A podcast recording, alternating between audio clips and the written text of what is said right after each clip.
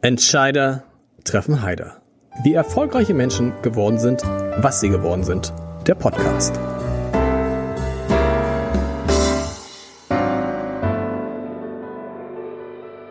Herzlich willkommen. Mein Name ist Lars Heider und ich habe einen Mann zu Gast, der vieles war und offensichtlich weiter sein will. Moderator, Autor, Notfallsanitäter, Seelsorger, Zuhörer und Erzähler. Er hat sich vor Jahren aus den Medien mit dem Hinweis verabschiedet, er wolle jetzt etwas Relevantes tun und da habe ich schon gestaunt, habe gesagt, ah, endlich sagt es mal einer und tut es mal einer. Aber jetzt ist er zurück äh, und lebt, wie er selbst sagt, so halb in der Blaulichtwelt und halb in der Autorenwelt. Und ich bin gespannt, wie das zusammenpasst und ob er das Leben im echten Leben, wenn wir es mal so sagen wollen, vor allem braucht, um wiederum dann in dem anderen Leben die Geschichten schreiben zu erkennen, um schreiben zu können, um etwas zu erleben im wahrsten Sinne des Wortes, wie zuletzt in seinem neuen Roman. Und natürlich werde ich ihn fragen, was er sagt, wenn man ihn fragt, was er beruflich macht. Tobi Schlegel ist da. Ich freue mich total. Was sagst du, Tobi, wenn man dich fragt, was sind Sie denn vom Beruf? Mensch. also ich glaube, man kann es reduzieren auf Autor und Notfallsanitäter momentan. Mhm. Ja. In der Reihenfolge? Manchmal auch andersrum. Ich kann mich da nicht festlegen. Es ist, wie du eben auch schon im Entree formuliert hast, ähm, es ist tatsächlich ein Gleichgewicht. Ich habe das mal neulich durchgerechnet und ich wollte das ja auch immer so, dieses Gleichgewicht, und das schaffe ich auch so. Also die Zeit, die ich ähm, im Blaulichtleben verbringe, ist die Hälfte meiner Berufszeit. Und die andere Hälfte habe ich jetzt anderthalb Jahre ins Schreiben gesteckt. Wie, wie geht das? Also du arbeitest Teilzeit als Notfallsanitäter? Du bist ja bist du irgendwo fest angestellt? Ja, wie, erklär, wie, wie, also wie ist so das, das normale Leben? Naja, und dazu kommt ja, ja. auch noch, das äh, muss ich auch noch ergänzen, ich habe ja eine Weiterqualifizierung gemacht und du hast das eben Seelsorger genannt. Kriseninterventionsteam ist richtig. Genau, genau. das ist hier in Hamburg und ähm, das ist auch etwas, äh, was ich gerade mache und das rechne ich sozusagen in die Blaulichtwelt Klar. mit hinein, weil ich das ganz wichtig finde. Ähm, die sind nämlich äh, nicht nur Erste Hilfe für ähm, die ähm, für den Notfall da, sondern für die Psyche mhm. sozusagen. Also ich kann jetzt beides. Ich kann mich auch um die Seele kümmern und das finde ich ganz wichtig, weil die mir auch mal geholfen haben in meiner Ausbildung, das überhaupt bis zum Ende zu schaffen. Ähm, denn bei ganz dramatischen Einsätzen mit äh, meistens mit Todesfolgen plötzlich, also bei Unfällen, Gewaltdelikten, mhm. Suiziden, werden die alarmiert von ähm, der Feuerwehr oder auch meistens von der Polizei und dann kommen wir dazu und dann müssen wir Angehörige und Betroffene, die Familien betreuen, Ersthelfer beispielsweise auch. Oder wir sind bei Todesbenachrichtigungen dabei. Das heißt, wir gehen mit der Polizei rein, die Polizei spricht diese schlimme Nachricht aus, verlässt dann innerhalb von wenigen Minuten mhm. ähm, die Häuslichkeit und wir bleiben da. Wir bleiben dann teilweise stundenlang in der Häuslichkeit und sind für die Menschen da in den schwersten Stunden ihres Lebens. Und das ähm, finde ich gerade so wundervoll. Deshalb äh, erzähle ich auch so viel darüber, weil ich da gerade total drin aufgehe. Und das ist wie beim Notfallsanitäter-Dasein. Du kannst dir Schichten ankreuzen. Okay. Bei, bei wem? Wer ist denn beim, beim Deutschen Roten Kreuz? Oder wer, wer ist sozusagen der jetzt rein Genau, in Hamburg Praktisch. ist es das äh, Deutsche Rote Kreuz ja. und äh, das ist der Verband äh, Hamburg-Harburg, ist aber für ganz Hamburg verantwortlich. Mhm. Und das ist sozusagen meine erste Welt. Und dann habe ich jetzt anderthalb Jahre äh, versucht zu schreiben. Und ich habe das so gemacht, dass ich eine Woche Blaulichtwelt und eine Woche dann geschrieben habe. Cool. Und du hast dann die Kombi aus dieser Zeitlosigkeit des Schreibens und das Zeitkritische bei diesem Blaulicht einsetzen. Und das ist ein wilder Mix, das ist ein absoluter Gegensatz, aber ich brauche beides. War das damals, als du aus den Medien ausgestiegen bist, dein Ziel oder wolltest du eigentlich einen kompletten Cut machen und sagen, das war's. Ich habe viel, du, ihr könnt das jetzt alles aufzählen von Viva und das ganze Programm. Das war's und ich will eigentlich ganz raus. Ich will eigentlich künftig nur als, nur ist falsch, als Sanitäter arbeiten. Na, das habe ich ja auch gemacht. Also ich habe in dieser Ausbildung, das war ja Vollzeit, da ging Genau. nichts nebenbei. Und ich habe aber ja so eine kleine Brücke mir gelassen. Ich habe nicht alles verbrannt und hingeworfen. Also ich habe tatsächlich beim ZDF gesagt, ich bin raus beim laufenden Vertrag. Das haben die nicht so oft erlebt. Und ich habe mir aber die Brücke offen gelassen, weil mir das so einen Spaß gemacht hat, ähm, war ich noch als Reporter für Extra 3 ab und Genau. zu im Einsatz. Auch so ein bisschen um das ähm, Studium zu finanzieren, sage ich mal. Und äh, das, das, also es war ja nicht so, dass der Beruf ähm, mich so so gelangweilt hat oder mir nichts mehr gegeben hat. Das, dem war ja überhaupt nicht so. Ich wollte nur einen Mehrwert haben. Also ich wollte mehr Relevanz in meinem Leben. Und ich habe halt sehr früh angefangen beim Musikfernsehen mit 17 und habe gemerkt, also ich mache das jetzt 20 Jahre, das ist ja gut und schön, stelle eben die Fragen, aber was mache ich eigentlich Interessantes? Ne? Ich habe nur interessante Leute getroffen. Und äh, diese Frage ist dann halt so laut geworden, dass ich den radikalen Bruch gemacht habe. Und die haben mich alle, also vor allen Dingen meine Eltern, für verrückt erklärt, dass ich ähm, tatsächlich sage, nein, ich bin raus bei diesem traditionellen, tollen Format, Aspekte, bei dem ich eigentlich alles hatte. Und ich brauchte aber, ich brauchte diese Radikalität ähm, und diesen absoluten Schnitt. Und dann ähm, in dieser Ausbildung war es halt so, das war komplett Vollzeit, da habe ich auch nichts gepostet und nicht viel nebenbei gemacht, außer mal bei Extra drei, zwei, drei Monate aufzutauchen. Und dann hatte ich ja ähm, nach anderthalb Jahren, die geht drei Jahre, diese Vollzeitausbildung mit Staatsexamen, und nach anderthalb Jahren hatte ich den Moment, ich hatte so heftige Einsätze, so ein, zwei Tage hintereinander, auch äh, Dinge, die sehr unschön waren, mit einem Kleinkind beispielsweise, dass ich gemerkt habe, ich funktioniere nicht mehr. Das geht alles gar nicht mehr. Und da hat Gott sei Dank ein Kollege auf mich aufgepasst, hat das Kriseninterventionsteam für mich gerufen.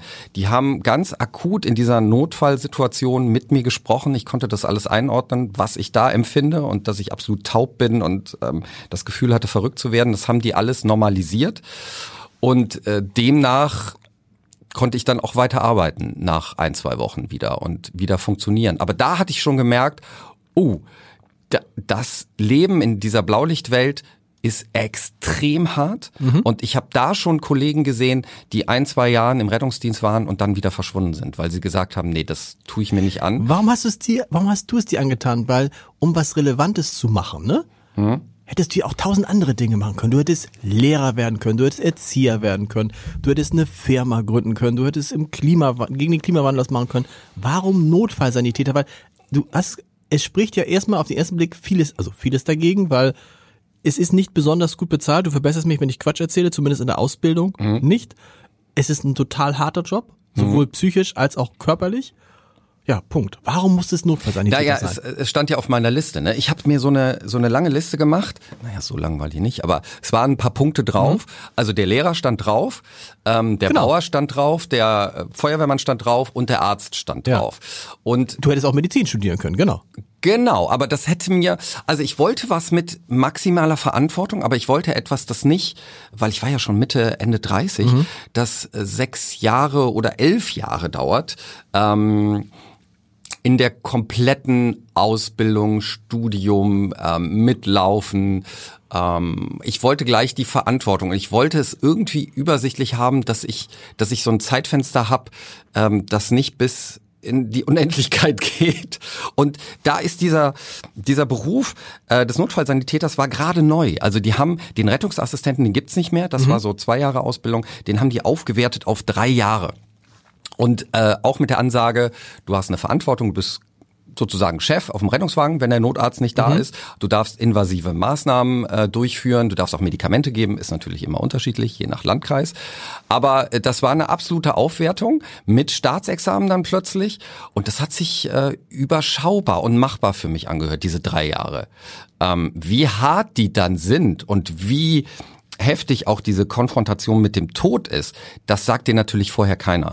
Und da wollte ich auch nicht allzu viel wissen. Aber ich hatte schon immer, ähm, naja, ich hatte so, so ein, zwei Wünsche als, als Jugendlicher. Das war einmal, ich wollte Spielererfinder werden und PC-Games, Adventure-Games designen, also irgendwas ganz Kreatives und mir Geschichten ausdenken, Fantasiegeschichten. Oder Arzt werden. Mhm. Und für mich war der Notfallsanitäter, auch wenn du das vielleicht nicht so siehst, es war ein kleiner Arzt. Nein, ich sehe das. Ich kann, ich kann das total nachvollziehen. Ich hatte, bei mir war es ähnlich. Als Kind wollte ich unbedingt Arzt werden. Mhm. Und was habe ich damals? Ich bin ja ein Tick älter als du. Was habe ich damals gemacht? Ich habe den Kriegsdienst verweigert und bin Zivildienstleistender geworden und habe dann 16 Monate im Krankenhaus gearbeitet, überwiegend auf einer Station mit arteriellen Verschlusskrankheiten. Also die, die sich damit nicht so auskennen, das sitzen halt viele Raucher, mhm. die dann kommen und wo du dann die, die auch im Laufe der Zeit immer wieder siehst, weil sie nur kommen und die, das Bein wird immer kürzer und der Arzt sagt, sie müssen aufhören zu rauchen und nach der Operation gehen sie direkt wieder und rauchen weiter.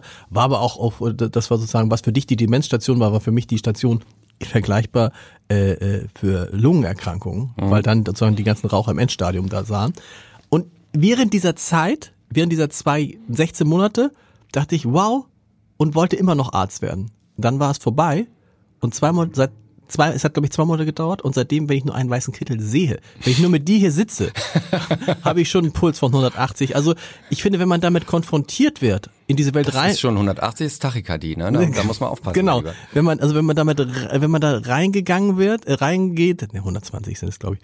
Wenn man, wenn man da reingeht, in der Welt kann man sich verlieren und kriegt gar nicht so richtig mit, stumpft ja auch ab in gewisser Weise. So, aber ich finde, wenn man dann rausgeht, ich war froh, dass ich wieder raus war. Das, an dem Punkt bist du aber, nein, obwohl nein, du hast es, du schreibst, also es kommt ja aus allem, was ich so jetzt gelesen habe, auch in den Rum, so, es gab ja schon Momente, auch wo du gesagt hast, du hast ja 720 Stunden, glaube ich, in Krankenhäusern arbeiten müssen. Mhm. Das Auf allen ja, Stationen und vor allen Dingen die einprägsamste für mich war dann eben die Demenzstation. Aber ist dann, ging es dir dann nicht so hinterher so, für mich war es dann so, geschafft, nie wieder? Nein, überhaupt nicht. Nee. Es ist ein, also, unabhängig von nee, diesen nicht, ganzen nicht, weil Strukturen. Es ist ein toller Job, aber ja. ich, ich, hätte es, ich hätte es psychisch nicht gekonnt, auf Dauer. Also, ich habe für mich herausgefunden, ich, ich kann stark sein und kann stärker sein als die, die behandle. Und mhm. das ist schon mal wichtig. Mhm.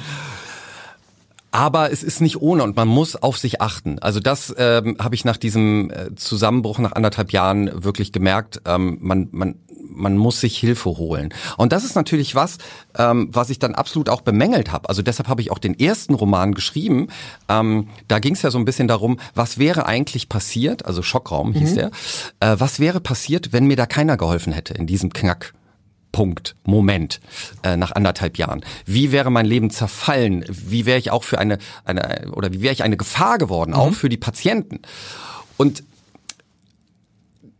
das, das habe ich dann verarbeitet damit und das war auch äh, wichtig. Das war eine Form der Therapie für mich, unabhängig davon, dass ich auch Gespräche gesucht habe.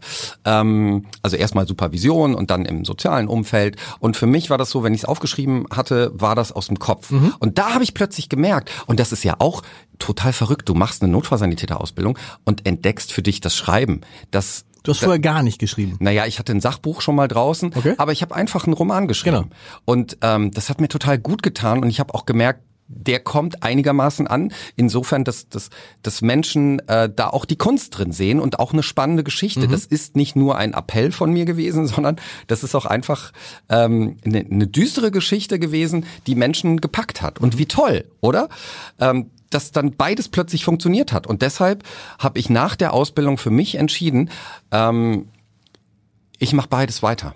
Ich will beides weitermachen und nur das tut mir gut und nur das ähm, sorgt dafür, dass ich weiter auch in diesem Blaulichtbereich tätig sein kann. Weil, weil die Strukturen eben so hart sind ja. und weil die Erlebnisse auch so hart sind ich musste das ein bisschen für mich reduzieren. Und ich wollte eben nicht flüchten vor der Verantwortung. Und wie andere Kollegen, auch die, die gerade aus der Ausbildung kamen, gesagt haben, nee, das ist es dann doch nicht, nach dem, was ich da jetzt kennengelernt habe, sondern in der Kombination hat das für mich super funktioniert und vor allen Dingen, ey, ich habe so schöne Momente erlebt. Mhm. Ich habe genau das erlebt, was ich erleben wollte. Also die Relevanz habe ich gespürt. Ich war ähm, mehrmals bei Lebensrettungen dabei. Mhm. Ähm, und wenn man nur ein Puzzlestück ist, ne, das tut so gut. Es gibt Reanimationen, die meisten funktionieren nicht wirklich, weil man zu spät kommt oder weil, weil es keine Ersthelfer gab. Aber es gibt auch welche, die funktionieren.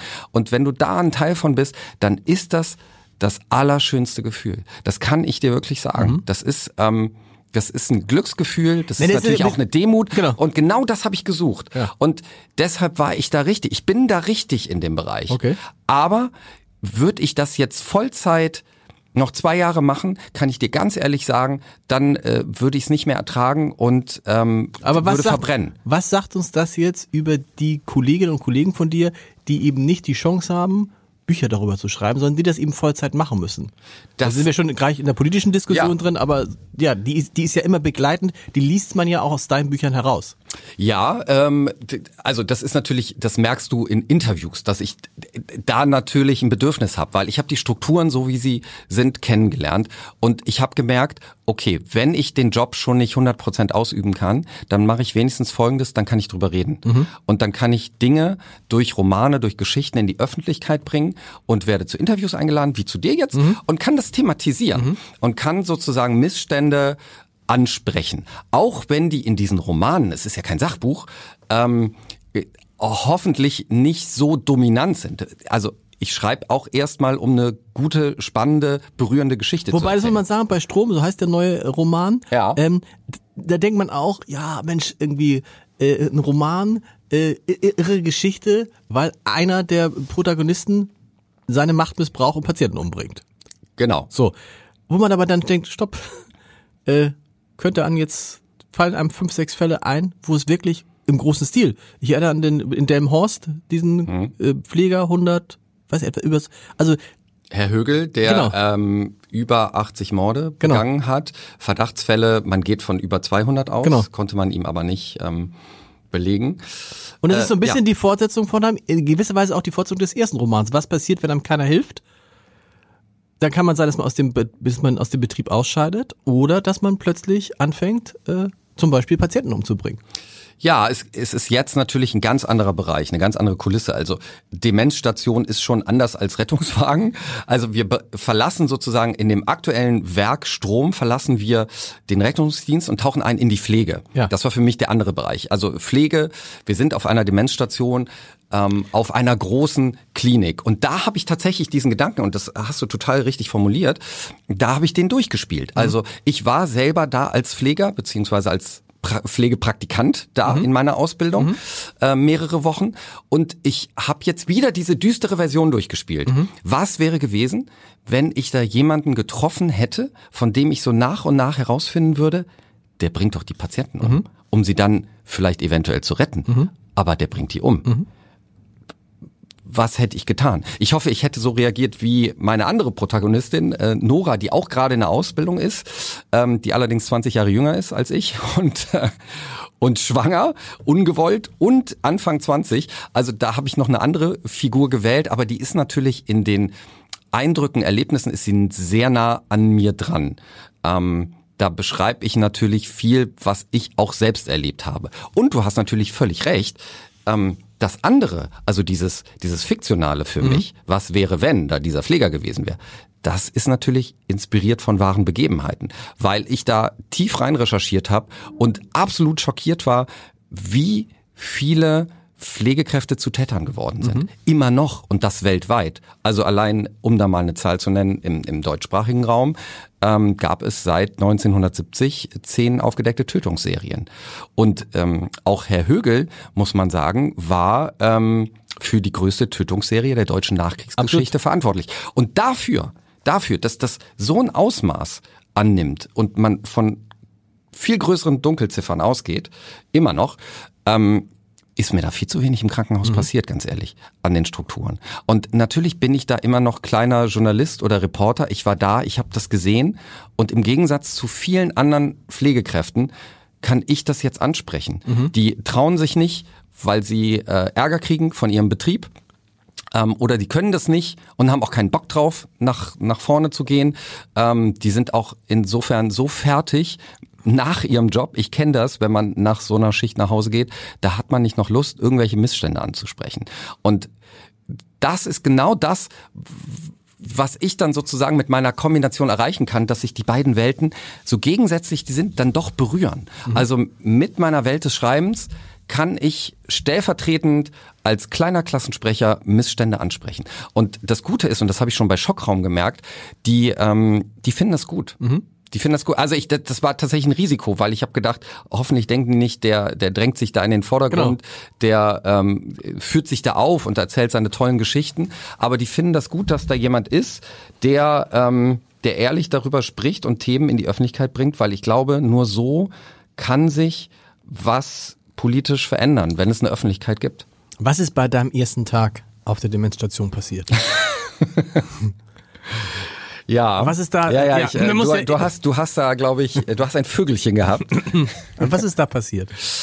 Ähm, der erste Tag auf der Demenzstation war aufregend und es war tatsächlich auch so, dass ähm, ist, äh, etwas Unangenehmes passiert ist, ähm, weil ich schon immer den Drang hatte, ähm, es perfekt zu machen. Mhm.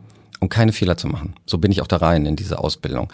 Auch dieses, ich muss den Tod besiegen, ich muss Leute retten, ist ja völlig bekloppt, weil der Tod gewinnt immer. Und ich musste in dieser Konfrontation ja immer wieder auch lernen, dass man Menschen gehen lassen muss. Mhm. So, und jetzt sind wir beim ersten Tag. und ich hatte die Aufgabe, Kompressionsstrümpfe auszuziehen. Hast du das schon mal gemacht? Ja. Ja? Wo, wo hast du das schon mal gemacht? In, in diesen, in diesen, ich habe in diesen in 16 Monaten im Krankenhaus alles gemacht. Ach also, ja, okay. Kompression, und fand, fand, fand Kompressions, ich erinnere mich noch daran, wie am, am, am ersten Tag, äh, vielleicht ist es so ähnlich, mit der ersten Tag die äh, Oberschwester zu mir sagte, gehen Sie mal zu Herrn Müller, was ich wie er hieß, äh, und wechseln Sie mal den Verband. Mhm. Und ich so, hm, ja, einfach mal den Verband, so. Und dann äh, sagte, kann man gehen zu Herrn Müller, sagt, wo ist der Verband? Am Bein, am Oberschenkel. Dann mache ich den Verband ab und da hat Herr Müller aber so ein riesiges Loch im Bein. Mhm. Woher auch immer, frag mich nicht. Die Kubitus, oder? Nee, das war irgendwie, nee, also wir reden über ein Loch, das war so dönergroß. Mhm. So. Und ich meine, das war mein erster Tag und ich dachte, oh, sieht auch irgendwie, irgendwie alles ganz feucht aus. Das mhm. tropfe ich erst, das trockne ich erstmal ab. Und nahm mein Handtuch, was da so lag in diesem Raum und tropft, also wo du denkst, voll Katastrophe und habe es dann wieder verbunden, so gut ich das konnte. Ähm, wie kamen wir jetzt drauf? Aber da, also da, solche Sachen, also man wird ja, man macht dann Sachen und macht dann Dinge auch zum Teil völlig falsch. Oder zum Beispiel, ähm, wie heißt denn, wenn man, wenn wir den Einlauf nicht, wie heißt es denn, einen Katheter legen? Ja. So, und dann ziehen sie mal den Katheter und ich mhm. ziehe hm. ohne die Blockung zu lösen. So, solche Geschichten. Ah, so, sowas ist passiert. Aber, oh, aber so, aber Kompressionsstrümpfe habe ich auch viel gemacht, aber bin ich gespannt. Ja, Bei Kompressionsstrümpfen, was soll das? Also, ich Hochziehen. musste einer älteren Dame die Kompressionsstrümpfe ausziehen am Ende des ja. Tages. War jetzt auch nicht so schwierig, habe ich auch geschafft. Ja. Problem ist, ich kam ja aus dem Rettungsdienst. Und ähm, im Rettungsdienst sind die meisten Medizinprodukte Einwegprodukte. Das heißt, auch aus hygienischen Gründen schmeißt man sie danach okay. weg. So, ähm, ich habe oh. mir diese Kompressionsstrümpfe angeguckt und die sahen für mich, äh, das war zum ersten Mal, dass ich solche Strümpfe sehe. Das sieht man ja nicht im Rettungsdienst. Ähm, hatte die in der Hand und die sahen billig aus. Und ich hab, bin einfach davon ausgegangen, das ist ein Einwegprodukt ja. und schmeiß das Ding weg. Unwiderruflich. Es stellte sich aber heraus, dass diese Kompressionsstrümpfe langwierig bei der Krankenkasse genehmigt worden sind. Die Patientin war ab dann sehr unruhig, mhm. weil sie, sie wollte ihre Kompressionsstrümpfe zurück. Also es war mental ein Problem und mhm. für die Kollegen auch ein Problem, weil ähm, diese Strümpfe mussten ja jetzt wieder langwierig bei der Krankenversicherung beantragt werden. Und in der Zwischenzeit mussten die wickeln mit so Mullbinden um das Bein, um diese Kompressionsstrümpfe zu ersetzen. Weil der Praktikant die, die, weggeschmissen hat. Weil der Praktikant sie weggeschmissen hat. Und das hat natürlich mehr Zeit gekostet. Das heißt, das war mein Einstand. Erste Aufgabe, richtig perfekt gelöst. Ähm, hab dafür gesorgt, dass die, die, die Kollegen mehr Arbeit haben, dass die Patientin verunsichert ist. Und es war mir hochnotpeinlich. Also wenn ich, also selbst es, es, es bricht mir fast schon jetzt wieder kalter Schweiß ja. aus. Die Kollegen waren waren cool. Ähm, die haben das ab, also die haben das so abgetan. Natürlich, der Praktikant am ersten Tag muss man. Ist es dann immer, war es der, der Praktikant oder was? Oh, dieser Fernsehtyp. Nee, ich glaube das nicht. Nee, nee. nee. Ich glaube, die haben schon von Anfang an gemerkt, ähm, oder das musste ich auch auf jeder Station, ich musste mich immer beweisen, ne? Ja. Ähm, weil natürlich das Ganze kritisch beäugt wurde mit dem Tenor, meint der das wirklich ernst. Klar. Aber, aber ich sag dir, du machst keine drei Jahre Vollzeitausbildung, Nein. wenn du das nicht wirklich ernst meinst, weil dann kannst du immer noch, du kannst ja zum Beispiel auch Rettungssanitäter machen, ist drei Monate. Mhm. Dann machst du nicht den Notfallsanitäter. Ähm, aber es war mir wirklich, und um, um in diese Situation nochmal zurückzukommen, ist es, also selbst wenn ich das jetzt erzähle, jetzt kann ich drüber reden mittlerweile. Ich habe auch in äh, Strom, in dem Roman gibt's eine Szene mit Kompressionsstumpfen, mhm. da passiert aber was ganz anderes. Aber ich habe die eingebaut und du merkst, es ist noch ein äh, tief festsetzendes äh, Trauma bei mir, ähm, dass ich das nicht perfekt gemacht habe am ersten Tag. Ähm, ja. Musst du die, musst du die Dinge erleben, um darüber schreiben zu können? Das ist ja die große Frage bei allen Autoren, die hier zwischendrin mal so, also es ist immer so eine Mischform. Es gibt welche, wo es alles komplett ausgedacht ist, welche, die mhm. nehmen Dinge aus dem Leben und welche, die sagen, alles, alles, alles, was da drin ist, habe ich irgendwie so schon mal erlebt und schreibe es nur auf.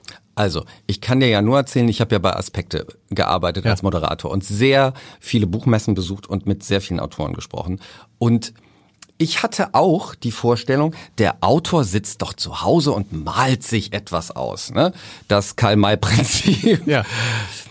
Aber dem ist nicht so. Ne? Nee. Also in 95 Prozent der Fälle erzählen die ihre Geschichte, das, was sie erlebt haben. Was natürlich klar ist, weil man muss die Welt genau zeichnen. Die Sprache muss genau stimmen. Und mir war es auch total wichtig, dass dass diese Demenzstation, dass das sehr realistisch mhm. beschrieben ist, weil das ist ja das Tolle an Literatur, dass man in verschlossene Welten eintauchen kann. Wir kennen eine Intensivstation oder eine Notaufnahme jetzt in Corona-Zeiten, aber eine Demenzstation auf einer großen Klinik ist wirklich eine verschlossene Welt. Und da finde ich, muss es genau sein und da muss auch die Sprache stimmen. Ähm, Deshalb, wie gesagt, hat bei mir und weil die Hauptdarstellerin auch eine Frau ist, eine Ärztin und eine Pflegefachkraft, tatsächlich nochmal drüber gelesen, ob die Details mhm. ganz okay sind. Auch die Details des Frauseins, das war mir wichtig, ob ich da sozusagen ähm, ähm, alle Kleinigkeiten beachtet habe, ob das, ob das funktioniert. Und das, äh, die, diesen Segen haben die mir erteilt und dann habe ich das Manuskript abgegeben. Vorher wollte ich das nicht. Aber bei mir kommt ja die Fiktion dazu. Also äh, immer. Ähm, dieses was wäre, wenn ich traumatisiert geworden wäre, wenn mir keiner geholfen hätte, war ja ein fiktionaler Weg bei Schockraum und jetzt ja auch. Aber ist, erlebst du die Geschichten erst oder ist es jetzt schon so, dass du sagst, mit dem Blick auf das vierte Buch, plane ich meine Einsätze mal so, wo ich vielleicht eine Geschichte erzählen könnte. nee, das, das, kann ja sein, das ist ja, nein, ist ja nicht nein. schlimm. Nee, nee, nee, das, das geht überhaupt nicht. Ja. Ich, ich, also so weit kann ich auch gar nicht in die Zukunft gucken. Ich weiß nicht, wie oft ich noch weiterschreibe. Ich weiß nur, was mich absolut berührt und ich muss für mich schon allein, äh, um es zu verarbeiten, da sind wir wieder mhm. bei diesem Therapieaspekt, ich muss drüber schreiben. Es ist ein Drang. Ich muss drüber schreiben. Und wenn ich dann aber merke, es, es wird eine Geschichte, dann ähm, und es ist wichtig, darüber zu reden, wenigstens in Interviews. Also, dass ich aufgrund dessen der Tatsache, dass ich so eine Geschichte schreibe, dass ich Dinge thematisieren kann. Und das ist, ähm, das drängt mich dann doch dahin, es öffentlich zu machen. Auch wenn das Schreiben erstmal nur für mich diese Art Verarbeitung ist. Mhm. Ähm das ist eine doofe Frage. Ich stelle sie trotzdem mal und vielleicht kommen wir dann dazu, dass man sie so aufklam, äh, sagt man klamüstern in Hamburg, mhm. ja. Ähm, was ist anstrengender am Tag als Notfall? Man denkt eigentlich, die Antwort ist eindeutig, aber ich bin gespannt, was du sagst. Ein Tag unterwegs? Ja. Oder ein Tag zu Hause schreiben? Du schreibst bis zu sechs, stimmt das bis zu sechs Stunden? Mhm.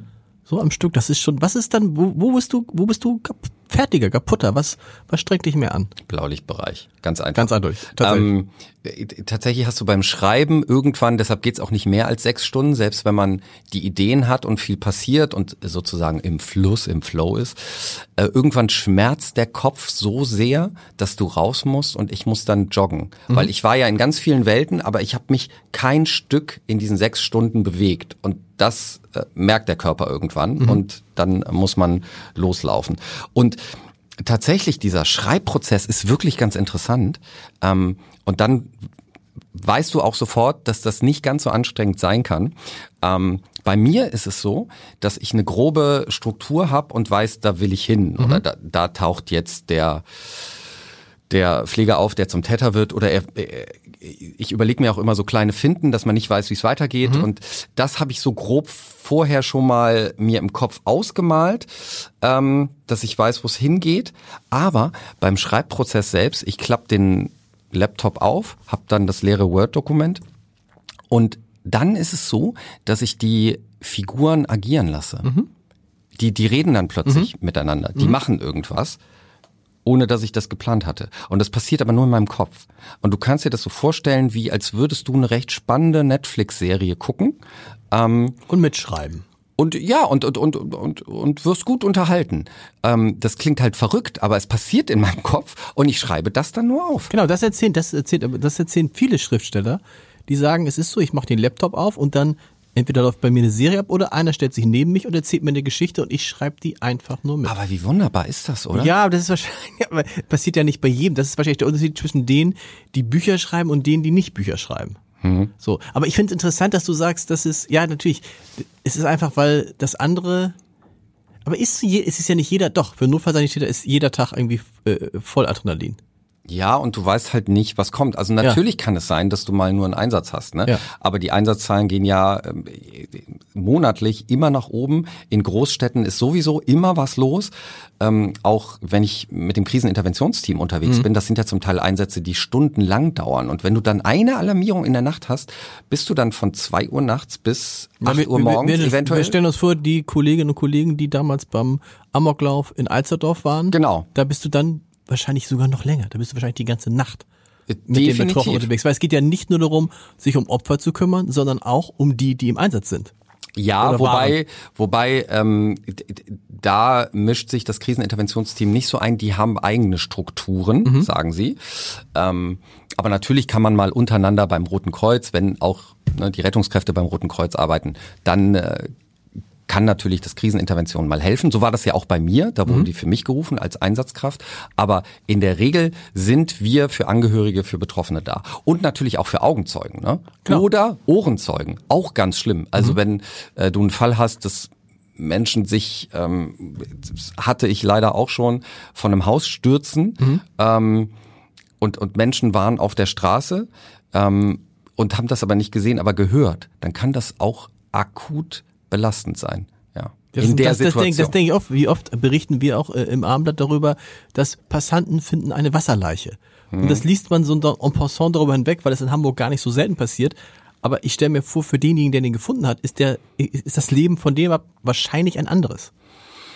Definitiv. Von dem Tag an. Also es ist eine, na, naja, also ich glaube und wir glauben ja, das ist ja die Philosophie, ähm, dass wir an die Selbstheilungskräfte mhm. dann doch glauben, dass derjenige da wieder rauskommt.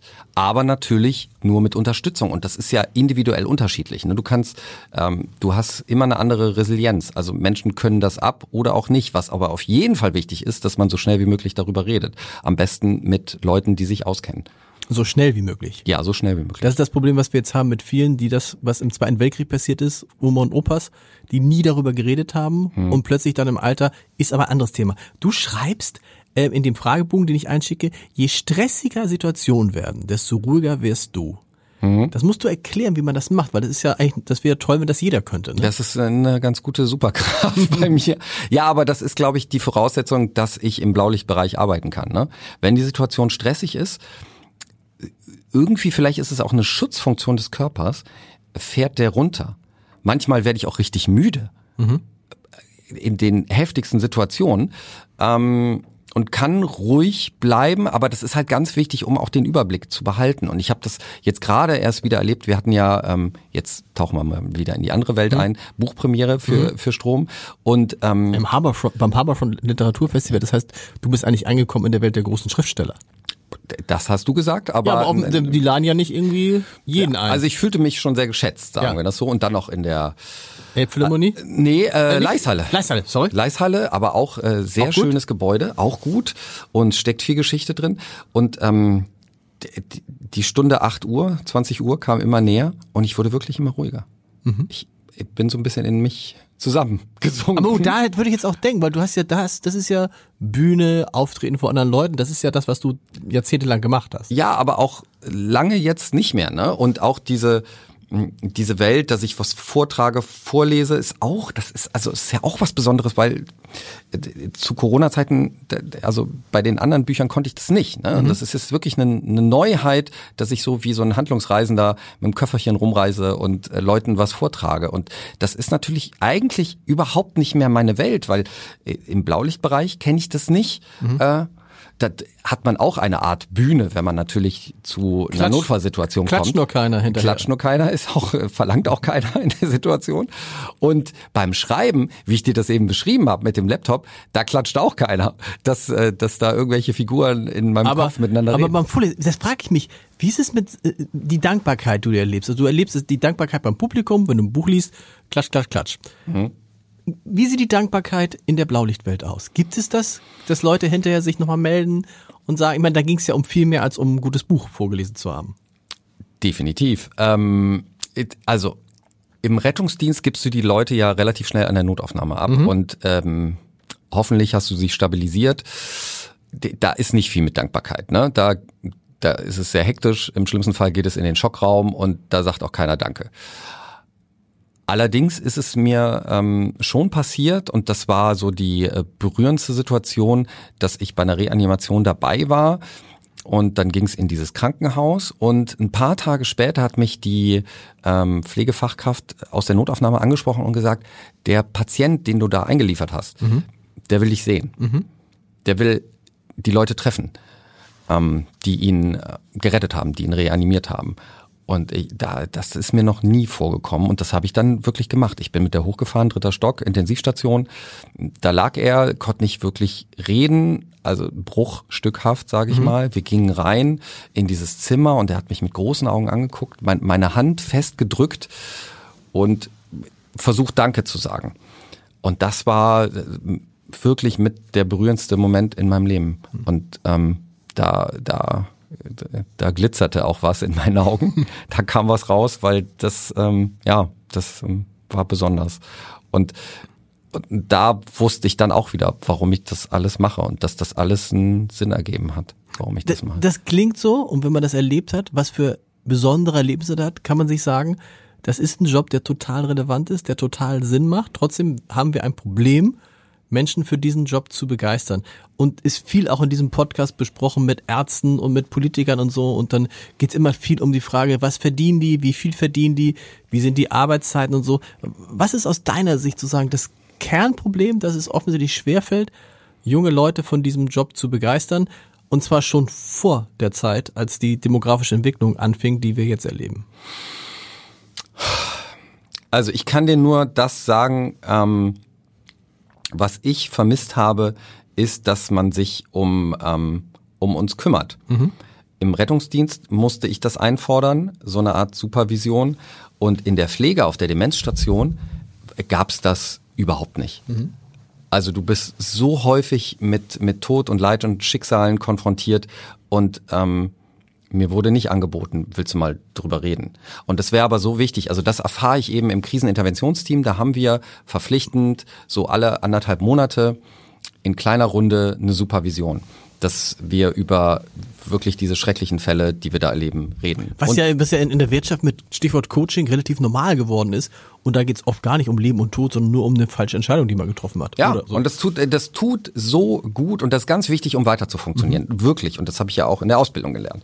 Und, ähm, und das ist ein absoluter Missstand, ähm, besonders in der Pflege. Ich habe ja da auf der Demenzstation, da, da ist es ja eben, und da sind wir nochmal im Gegensatz zum Rettungsdienst, du begleitest ja Patienten länger und du bekommst eine Entwicklung mit. Das war ja deine Frage genau. eben. Du, du, weißt mal dann du weißt dann, wie die, du weißt dann, wie die heißen und so weiter und so weiter. Genau, du bist Teil plötzlich ihres Lebens. Und da ist es natürlich umso dramatischer, ähm, wenn du da am nächsten Tag kommst und der Herr, mit dem du gestern noch geschakert hast, vielleicht auch gesungen hast, auf einer Demenzstation wird auch mal gesungen, das ist ja das Schöne so auf der Reeperbahn und so, also die können, die alten Texte, die alten Klassiker können die noch, auch wenn die sonst nicht mehr so viel kommunizieren können. Und dann kommst du da rein und der Herr hat ein weißes Laken über seinen ganzen Körper liegen und ist nicht mehr da und ist verstorben in der Nachtschicht. Da warst du dann natürlich nicht dabei. Und das sind ähm, Momente, die einen total hart treffen. Und das erleben äh, die Pflegekräfte Tag ein, Tag aus und ähm, haben kein richtiges Angebot der Supervision, können das nicht verarbeiten, obwohl sie so oft mit dem Tod, mit Leid, mit Schicksalen konfrontiert werden. Die kommen gar nicht hinterher, und so habe ich das ja empfunden, die Patienten richtig zu versorgen, weil es zu wenig Personal gibt. Du hast recht, jetzt wo du, wo du sagst, das- ist eigentlich absurd, damals als Zivildienstleister, als dann während eines Dienstes ein, ein Patient starb, nahm ich die Schwester einfach mit rein, sagte so, er ist jetzt gestorben, wir machen den jetzt fertig. Und damit hat man mich komplett allein gelassen. Ja. Also bis heute hat niemand so, denkst du, es war, es war so, so, ich weiß auch nicht, wie, wie du im Möbelhaus sagst, äh, räum das Regal hinten nochmal ein. Ja, das ist ein total wichtiger Punkt. Und kein Wunder, dass die so schnell wieder weg sind. Das ist ja das Grundproblem. Wir bilden Leute aus. Also im Rettungsdienst gibt es eigentlich viele Bewerber. Die sind aber, oder auch diese Ausbildung Notfallsanitäter ist eigentlich recht beliebt. Aber die Leute sind ganz schnell wieder weg. Die sind nach, dem- also da bin ich jetzt schon über dem Schnitt mit äh, sechs, sieben Jahren. Krass. Als ähm, Bezahlung okay? Bezahlung ist so einigermaßen okay. Da Im Rettungsdienst ist halt das Problem, dass du mit bis zu äh, 200 Stunden im Monat machst, Vollzeit. Und wenn du das dann runterbrichst auf die Bezahlung, dann ist die Bezahlung überhaupt Wer nicht muss okay. man das anders? Ich habe jetzt neulich gerade gehört, das fand ich interessant von einer Hebamme. Ich saß mit einer Hebamme äh, äh, im Bus und kam so ins Gespräch und sagte, ja Mensch, Hebamme auch schwer. Sagt sie, ja nee, täuschen Sie sich nicht. Ich arbeite als freiberufliche Hebamme. Ich verdiene im Monat 10.000 Euro. Weil die kriegt irgendwie für eine Geburt allein 650 und dann sagt sie, mach noch Vor- und Nachbereitung, kriegst du pro Patient, pro Mutter 1000, 1200 Euro. So, die Frage ist, vielleicht muss man viel stärker dazu übergehen. Dass man, ich meine, in der, in der Medienbranche kanntest du es, da warst du in den meisten Fällen wahrscheinlich freier Mitarbeiter, Selbstständiger so. Ist das ein Modell? Dann Wenn das pro, dann- pro Einsatz, pro Schicht bezahlt zu werden? Wenn, wenn das äh, derjenige nicht alles selbst abrechnen muss mit Rechnungsstellen Mhm. und so und wenn das nicht heißt, dass die Versicherungsleistungen dann auch in die Höhe gehen und so, die man noch extra dann abschließen muss. Also wenn das das Ganze nicht verkompliziert und man am Ende mehr hat, natürlich ist das gut. Aber was alle sich wünschen, ähm, sind einfach Schichten, wo sie halt nicht so belastet sind, besonders in der Pflege. Also wie gesagt, dieses äh, immer klingelt da irgendwer, irgendein Patient und ähm, du kannst gar nicht alle bedienen und du kommst aus dieser Schicht und hast dieses Grundgefühl, du willst ja Menschen helfen, deshalb machst du das. Irgendwie hast du, bist du keinem gerecht. Du bist keinem so richtig gerecht geworden. Und das ist wahnsinnig frustrierend. Und dann erst recht ist man sich selbst nicht gerecht geworden oder kümmert sich dann am Ende des Tages überhaupt nicht um sich und macht Sachen, die einem gut tun, weil am nächsten Tag muss man ja wieder ran. Deshalb ist sozusagen dieser neue Punkt, den ich ganz wichtig finde, ist dieser äh, Supervisionsaspekt, dass wir die Pflegekräfte mit dem, was sie da erleben, nicht alleine lassen. Und ich glaube, so nachhaltig es schaffen, dass die länger in diesem Job bleiben, weil die Dinge besser verarbeiten können. Kommen wir nochmal, wir kommen so ganz langsam zu Ende, aber nur ganz langsam. Was, jetzt schon? Verrückt. Ist Komm, das nicht wie bei Hotel Matze drei Stunden? ähm, zu deiner Liste. Auf Ja. deiner Liste stand ja auch Lehrer. Ja. Ist das auch noch, weil Lehrer ist ja jetzt so, äh, da ist ja die Ab Ausbildung relativ verkürzt. Also wie sagte neulich die schleswig-holsteinische äh, Bildungsministerin äh, äh, im Abendblatt, wenn Sie wollen, nächste Woche können Sie anfangen. Also ist das nicht auch nur, ich stelle mir gerade vor, dass das auch nochmal eine Herausforderung sein könnte. Das ist total relevant. Darüber könnte man wahrscheinlich noch viel mehr Bücher schreiben. Es würde neue Abwechslung in dein Leben bringen. Aber du gehst berechnet daran und ich will doch jetzt nicht nochmal den Job wechseln. Warum Was ist denn nicht? da los? Also natürlich will ich nicht stehen bleiben. Neu, Neugier ist das Stichwort. Also sowas Neues erleben, was Relevantes machen, die Leute aufführen, weil du hast ja jetzt, irgendwie hast du doch im, für den, für den Sanitärbereich, für den Pflegebereich einiges erreicht, eine Aufmerksamkeit erreicht. Ich dachte jetzt nur so von dem, was Neues tun. So alt bist du ja auch noch nicht. Noch mal was Neues. Oh Gott. Nicht. Na, na ja, also ich will mich ja auch bewähren in dem, was ich mache und zum Beispiel das Kriseninterventionsteam, das ähm, die Qualifizierung habe ich gerade erst gemacht. Das ging über ein Jahr und da bin ich jetzt quasi aufgestiegen in den ersten Dienst, aber den mache ich noch nicht so lange. Lass mich das doch erstmal Was machen. heißt, was heißt erster Dienst ist? ist sozusagen dann der etabliertere Kollege. Okay. Sozusagen. Ähm, und äh, heißt, man ist kein absoluter Frischling mehr. Ne? Genau. Lass mich das doch erstmal machen. Und natürlich, also ich bin da gerade richtig und gehe drin auf, Okay. für die Menschen da zu sein. Und im Kriseninterventionsteam ist es auch so, da bin ich ja viel länger bei den Patienten. Deshalb kriege ich auch häufiger ein Danke. Mhm. Ja. Also auch eine Umarmung oder ein Danke, weil ich so eine ganze Entwicklung mitbekomme. Und das tut total gut. Und das mache ich gerade total gerne. Und ähm, für mich ist es wirklich so, ich bin da gerade angekommen und würde diese Kombination, das wäre mein Traum, dass ich ähm, dass ich einfach mir was von der Seele schreibe. Im besten Fall wird es noch relevant oder eine spannende Geschichte. Aber auf der anderen Seite ähm, will ich das, was ich jetzt gelernt habe im, im Blaulichtbereich, will ich einfach mal ausüben und noch weiterhin ausüben. Und ich hoffe, das kann ich und ich werde, werde nicht ähm, so belastet sein, dass das irgendwann nicht mehr geht. Also das wäre jetzt erstmal mein Plan. Und das ist ja auch generell das Learning, das ich rausgezogen habe aus all den Dingen. Also aus diesen ähm, schrecklichen Dingen, mit denen ich konfrontiert Mhm. werde, ähm, Tod, plötzlicher Tod vor allen Dingen, ich lebe im Jetzt. Und das, das tut so gut. Also viele sagen das immer, aber ich kann das wirklich. Ich denke nicht, was ist in zwei, drei Jahren Mhm. und erst recht nicht so berechnend, oh, da muss ich ja das, da könnte ich ja das machen, da kann Mhm. ich wieder ein Buch drüber schreiben. Überhaupt nicht. Ich will jetzt leben, ich will jetzt Leute treffen, ich treffe dich jetzt hier, aber ich treffe auch meine Familie wieder, ich treffe all meine Freunde, ähm, viel öfter als früher. Ich denk gar nicht in die Zukunft, sondern ich bin einfach froh, dass das alles gerade okay ist und einfach glücklich, dass ich äh, heute noch einen schönen Tag hab und das erfüllt mich allein, weißt du? Ich habe gar nicht diesen diesen Masterplan und ich glaube, das nimmt ganz viel Druck raus und erhöht Absolut. maximal die Lebensqualität. Und dadurch, dass man wirklich mit Endlichkeit konfrontiert ist, kann man das Leben umso mehr genießen. Es ist so. Das ist fast so ein schönes Schlusswort, aber ich muss eine Sache dich noch fragen, weil du in dem äh, auf, in, auf die letzte Frage in dem Fragebogen, was wollten Sie, was würden, was wollten Sie allen Leuten schon mal sagen, gesagt hast und das ist natürlich interessant, lustig, aber natürlich mit einem ernsten Hintergrund. Du hast auf diese Frage, was wollten Sie allen Leuten schon mal sagen, geantwortet, nur im Notfall die 112 wählen. Das heißt, du erlebst häufig, dass Leute die 112 wählen, wo es nicht mal in der Nähe von einem Notfall ist. Also es kommt vor, leider, dass man rausfahren muss aufgrund von Grippesymptomen seit ein, zwei Tagen. Ich muss doch einen Vortrag halten, geben Sie mir irgendwas. Ich muss doch morgen früh raus. Ähm, ja, Leute wählen des, deshalb die 112. Also da muss mehr Aufklärung betrieben werden. Und es gab tatsächlich auch, also mein, mein Hardcore-Fall in dieser Richtung ist, äh, dass ein älterer Herr angerufen hat, weil es hat so ein bisschen aus der Nase geblutet, weil er gepopelt hat. Und als wir da waren, war das schon wieder vorbei. Also da wollte er nur sicher gehen und uns mal draufschauen lassen, ob alles okay ist. Und das findet wirklich, man, man, man schüttelt mit dem Kopf, aber das findet statt. Und ähm, ja, deshalb mein Aufruf, wenn es natürlich ein Notfall ist, Schmerzen, Schmerzen in der Brust, äh, Schmerzen, äh, Körperschmerzen, die plötzlich auftauchen im Bauchbereich Ja. beispielsweise oder Lähmungserscheinungen, äh, Bewusstseinseintrübungen, immer die 112. Natürlich rufen auch im Zweifel, auch bei Kindern kommen wir gerne, auch wenn nichts ist. Aber beim Schnupfen und bei Rückenschmerzen seit drei Monaten muss man das nicht. Vielen Dank. Bitteschön.